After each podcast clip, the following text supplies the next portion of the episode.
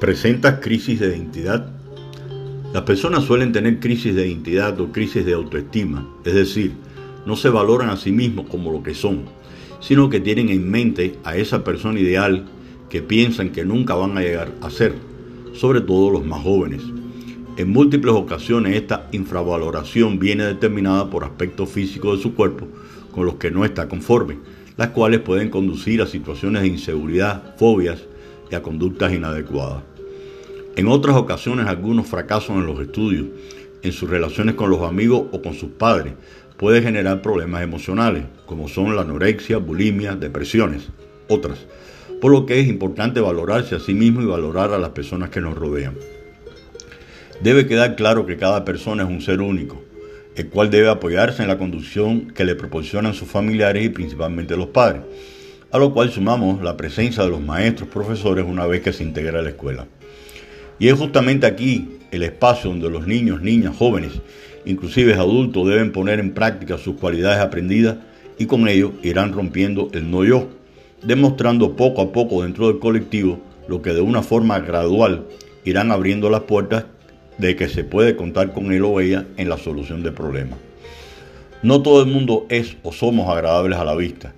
Si bien debemos tener un lado bueno que no solo es lo físico, hay personas que presentan un físico que yo los defino como espectacular y sin embargo a la hora de pensar o razonar más bien les cuesta.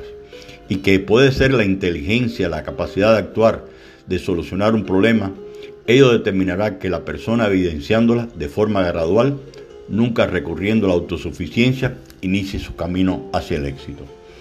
Aunque si bien se hace referencia en la literatura que las personas más afectadas usualmente en el aspecto de la pérdida de la autoestima son los más pequeñines, hay personas adultas que sufren una metamorfosis tal que pierden inexplicablemente su propia identidad, siendo aquellas que ocupando una posición determinada, generalmente de grado intermedio, llegan a cambiar hasta su idioma, utilizando acentos idiomáticos ante un público nacional que inmediatamente copia el mensaje y que provoca como impacto una pérdida de atención en lo que va a exponer o transmitir al colectivo.